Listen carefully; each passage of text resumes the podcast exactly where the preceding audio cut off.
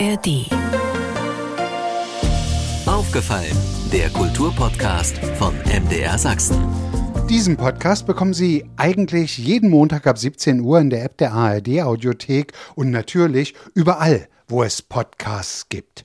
Heute gibt es einen zusätzlichen, denn am 15. Juli feiert der Schauspieler und Theatergründer Friedrich Wilhelm Junge 85. Geburtstag. Es war schon vor 20 Jahren so, als er 65 und damit Rentner wurde, niemand, den ich traf, konnte sich vorstellen, dass der gebürtige Schweriner von der Bühne lassen könnte. Ich weiß nicht, ob es richtig ist zu sagen, er sei ein Ruheloser, wenn dann im besten Sinn. Denn in all den Jahren, die ich ihn kenne, traf ich ihn immer mitten in Projekten beschäftigt, was ihn, glaube ich jedenfalls, deutlich charakterisiert. Natürlich steht er mittlerweile weniger auf den Brettern, die die Welt bedeuten, als früher, aber seinen 85. wird er auch wieder mit Publikum feiern. Ich bin Andreas Berger und rede im Podcast über sächsische Kultur von A wie aufgefallen ist uns bis Z wie zuhören, was andere denken. Gratulieren kann ich natürlich heute noch nicht, aber ich will zumindest vorausschauen auf den Sonnabend, auf den 15. Juli, denn da feiert der Schauspieler Friedrich Wilhelm Junge seinen 85. Geburtstag. Jetzt im Aufgefallen Studio zu Gast. Zunächst schönen guten Abend, Herr Junge. Ja, guten Abend Ihnen und den hoffentlich Hörern. Wir hoffen doch ja. sehr, die ja vielleicht auch Ihre Zuschauer sein könnten oder sich vielleicht jetzt auch angeregt fühlen, am Sonnabend auf auf den Dresdner Theaterkahn zu kommen, denn sie werden an ihrem 85. Geburtstag tatsächlich spielen. Warum? Seit Jahren mache ich das so. Also entweder ich stehe auf der Bühne oder ich bin weg. Die Tage, die ich mit Gott verbrachte, ja. nach dem Buch von Axel Hacke, ja. das ist jetzt, glaube ich, nicht nur so eine augenblickliche Liebe, das ist, glaube ich, grundsätzlich, worum es Hacke geht, ist ein Thema, was sie, glaube ich, auch schon ihr ganzes Leben lang umtreibt. Ja, es ist, ich würde mal sagen, ein philosophisches Märchen. Einen Gott gibt es nicht. Göttliches gibt es nur, wenn wir entsprechend handeln. Handeln wir nicht göttlich, findet Gott nicht statt. Genauso gibt es keinen Teufel, sondern der Mensch ist Teufel oder Gott. Also nichts wegdelegieren, alles liegt in unserer Verantwortung. Nun stehen Sie, glaube ich, seit 63 Jahren auf der Bühne. Ja. 57, glaube ich, in Leipzig studiert, also vorausgeschickt in Schwerin geboren, 38. Die Eltern waren, glaube ich, die Besitzer der Theaterklause. ja, Besitzer, das wurde dann so leicht gesagt nachher in der DDR. Sie waren Pächter einer Brauerei, galten aber als Ausbeuter und darum durfte ich zunächst nicht auf die Oberschule.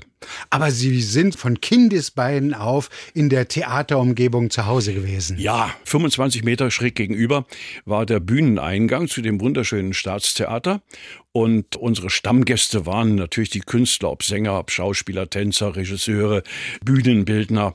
Und das war eine Atmosphäre, die natürlich mein Leben geprägt hat, denn das Erdgeschoss war ganz Gaststätte und darüber haben wir gewohnt und da war die riesengroße Gaststättenküche. Das heißt, ich bin im Prinzip in der Küche groß geworden und natürlich dadurch auch in unmittelbarer Berührung zu diesen Stammgästen, die zum großen Teil etwas direkt mit dem Theater zu tun hatten, klar. Und irgendwo ist dann wahrscheinlich eben dieser Wunsch gereift. Ich will auch auf die Bühne. Ja, das ist, glaube ich, ein sowohl als auch. Auch, sag mal, ohne die Theaterklaus und ohne diese Nähe zum Theater wäre ich vermutlich doch dort gelandet.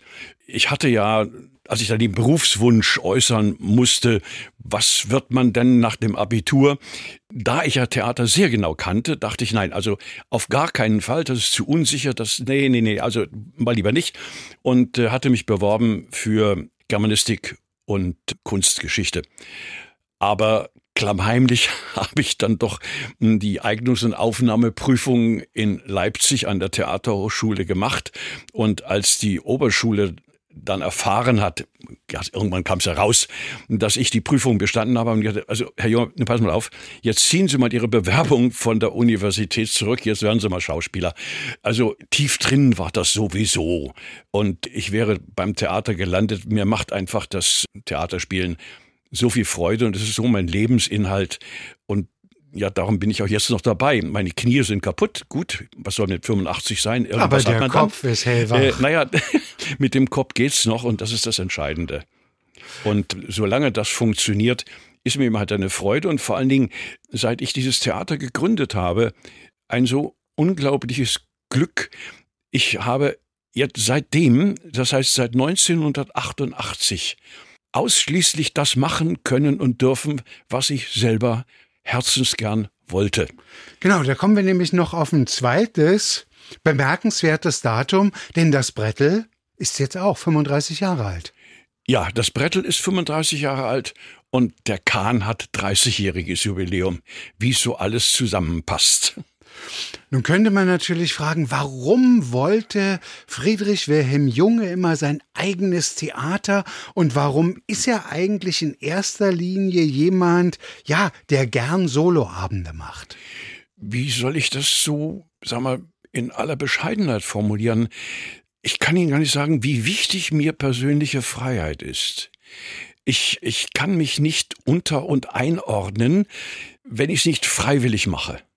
Und ich habe auch im Theater das eigentlich das Glück gehabt, nie irgendeinen Knatsch oder große Auseinandersetzung mit Intendanten oder Regisseuren, sondern im Grunde genommen haben die mich immer machen lassen. Und da mir die zugeteilte Arbeit am Theater. Herr Jung, im nächsten Stück spielen Sie das und dann spielen Sie das, spielen Sie das. Dann war es ein bisschen immer dem Zufall überlassen, ob diese Rolle, die mir zugeteilt wurde, dann auch so ganz mein Wunschtraum war oder nicht. Gut, es hat immer einigermaßen funktioniert. Aber daneben hat mich immer noch eine andere Strecke interessiert. Und zwar, das ist die Literatur, die nicht für die Bühne geschrieben wurde. Also ich bin immer zweigleisig gefahren. Wie jetzt der Hacker auch. Das ist ja, ja kein Theatertext. Nein, nein, nein. Also seit ich dieses Brettel gegründet habe, sind, glaube ich, bloß 10 oder 15 Prozent dessen, was ich dort spiele, a priori fürs Theater geschrieben im Grunde genommen, also ja, 85 Prozent mindestens des Repertoires, was ich spiele, habe ich mir aus dem Bücherschrank geholt. Es war nicht für Theater, sondern ob das Kästner, ob das Morgenstern, ob das Ringelnatz, ob das Tucholsky, Wilhelm Busch. Ich habe sie dann, ich sage mal so, ich habe sie dann vertanzt auf der Bühne. Kann man auch sagen, Anleitung zum Denken fürs Publikum? Naja, wissen Sie. Ich, Anleiten ist vielleicht das ja, falsche nein, Wort, aber nein, inspirieren. Ich bin, nein, ich bin also weit entfernt, mich pädagogisch aufzuführen. Also Lehren ist nicht mein Ding. Nicht, nicht einmal Regie ist mein Ding. Nicht einmal das. Sondern ich habe immer, und zumal, wenn ich allein auf der Bühne bin, immer einen Regisseur zur Seite gehabt, der gesagt, nein, so nicht und macht es lieber so, macht es lieber so. Also ein Korrektiv, denn ein Schauspieler ist Produkt und Produzierend an einem. Man steht nicht neben sich, man kann sich nicht beurteilen. Ich brauche immer jemanden, der mich zurechtweist. Also das nur mal so dahingestellt. Und ansonsten war es eben halt meine Freude, das, was ich liebe an Literatur, diese Herzlichkeit, die mir gute Literatur vermittelt, diese Einsichtsmöglichkeiten, auch anderen Leuten nahezubringen, sagen, gefällt es euch auch, findet es auch toll, weil im Moment bin ich ganz intensiv wieder bei einem meiner äh, Lieblingsautoren, bei Thomas Mann gelandet und finde da so vieles, wo ich denke, ach, das sollte ich jetzt nicht hier bei mir alleine lesen, sondern das diese Gedanken müssen unter die Leute. Ich biete Thomas Mann und dann können die das Leben vielleicht mal anders sehen und anders berechnen und anders denken.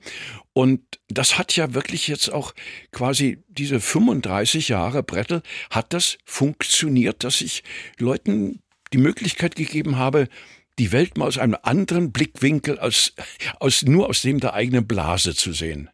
Das heißt ja immer so schön, Zwei Seelen wohnen da in meiner Brust. Stimmt das für Friedrich Wilhelm Junge? Sowohl der Schauspieler als auch der Theaterermöglicher, der Chef eben seiner Zeit des Brettels? War das irgendwie immer beides da? Ist, also ja, es äh, wird so ein bisschen getrennt und vielleicht ist das auch richtig.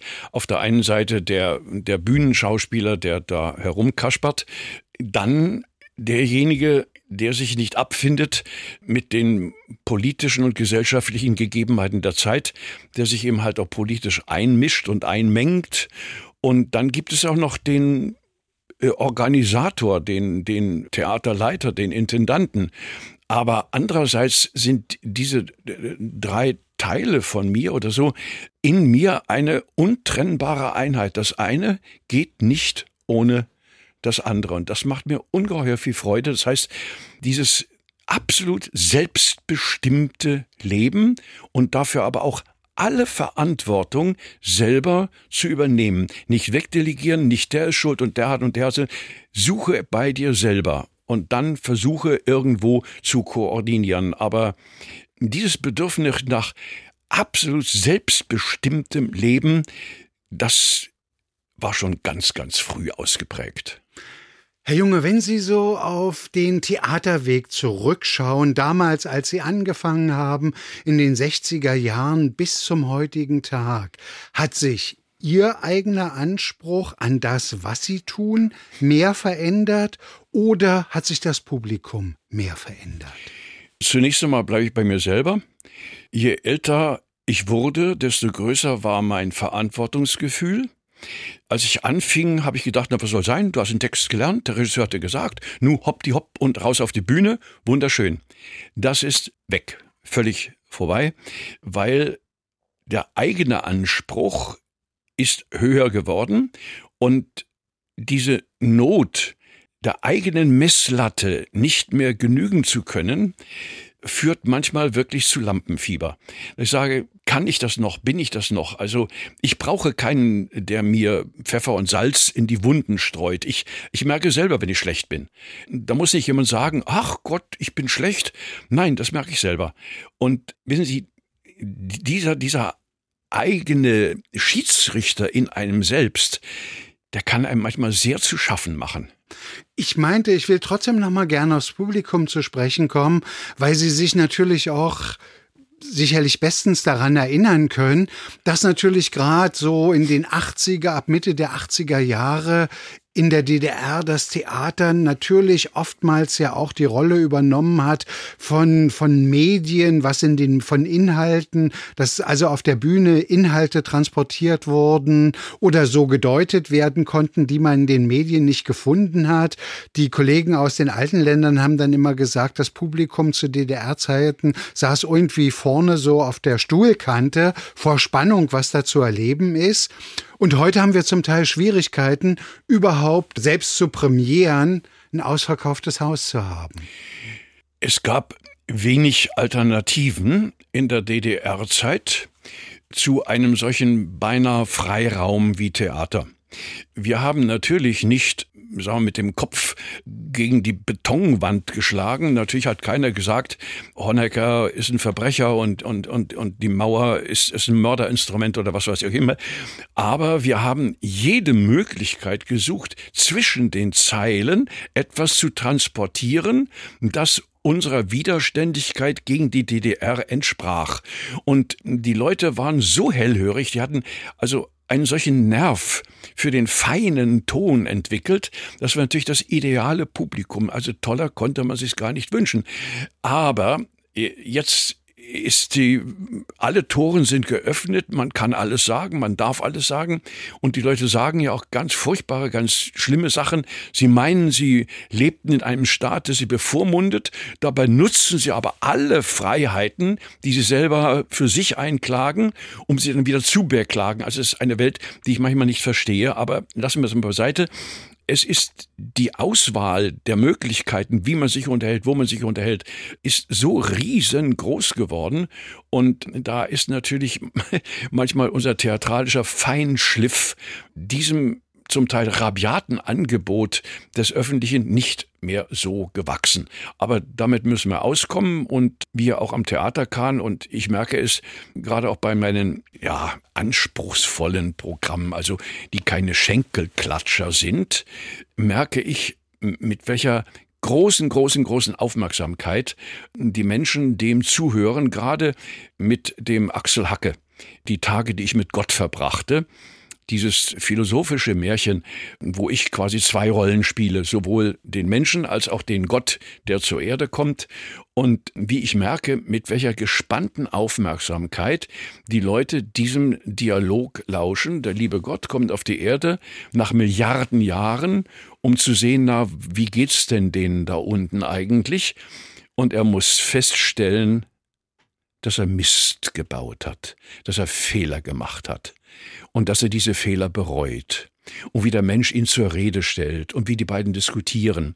Und dann das Entscheidende aber, als der liebe Gott dann auch einsehen und sagt, gut, okay, also die Welt ist nicht, ist nicht die beste, aber ihr habt Freiheiten, benutzt die Freiheiten. Und wunderschön, ich will das Stück nicht erklären, aber der liebe Gott übergibt dem Menschen am Schluss einen Dirigentenstab und sagt, hier hast du, jetzt seid ihr dran, mich gibt es nicht. Wenn ihr eine gute, menschliche, vernünftige Welt haben wollt, nur ihr könnt es. Das kann kein Gott, es wird auch kein Teufel. Der Mensch ist Gott oder Teufel, also ihr seid dran. Und das ist seit langer, langer Zeit genau meine Auffassung. Mein heißgeliebter Camus in seinem wunderbaren Werk, man muss sich Sisyphos als einen glücklichen Menschen vorstellen. Das heißt, ich nehme mein Schicksal an. Oder Friedrich Nietzsche, wir alle sind in Ketten geboren, aber wir können in diesen Ketten tanzen. Wir spotten der Ketten. Das ist unsere menschliche Aufgabe. Und diese Ketten nimmt uns niemand ab. Entweder wir tanzen in ihnen, den Stein nimmt uns auch keiner ab und wir können natürlich klagen und jammern, aber wir können auch wie Prometheus bei Goethe sagt, ich lache über euch Götter. Wenn ihr glaubt, mich zu strafen, dann irrt ihr euch. Ich spotte eurer. Das heißt, in jedem Fall, der Mensch ist Gott und Teufel, außer ihm gibt es so etwas nicht. Und darum geht Friedrich Wilhelm Junge als Sisyphos immer wieder auf die Bühne, um die Leute einfach zum Nachdenken anzuregen und vielleicht den einen oder anderen mit anzuschubsen, dieses oder jenes Buch zu lesen oder sich damit zu beschäftigen. Ja, sicherlich. Und darum habe ich auch immer zu meinen Programmen einen Buchhändler mit im Theater.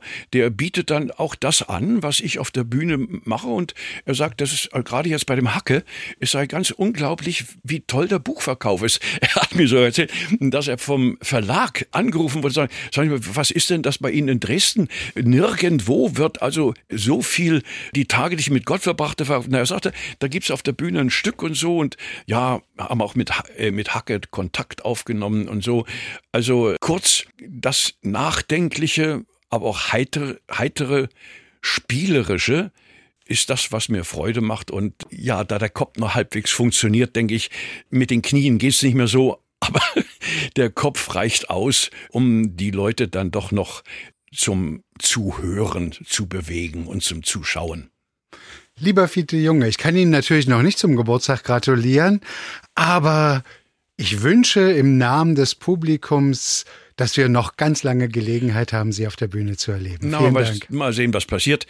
85 zu werden ist kein Verdienst, vielleicht ein Glück, denn um mich herum ist viel Elend. Also ich habe dem Schicksal sehr dankbar zu sein. Soweit der aufgefallen Podcast extra von MDR Sachsen zum 85. Geburtstag von Friedrich Wilhelm Junge am 15. Juli. Diesen Podcast bekommen Sie jeden Montag ab 17 Uhr in der App der ARD Audiothek und natürlich überall wo es Podcasts gibt. Jetzt verabschieden wir uns erst einmal in die Sommerpause. Am 21. August gibt's den nächsten neuen aufgefallenen Podcast. Und nicht vergessen, hören Sie doch mal rein in den Krümelgeschichten-Podcast von MDR Sachsen. Den finden Sie ebenfalls in der App der ARD Audiothek. Aufgefallen, ein Podcast von MDR Sachsen.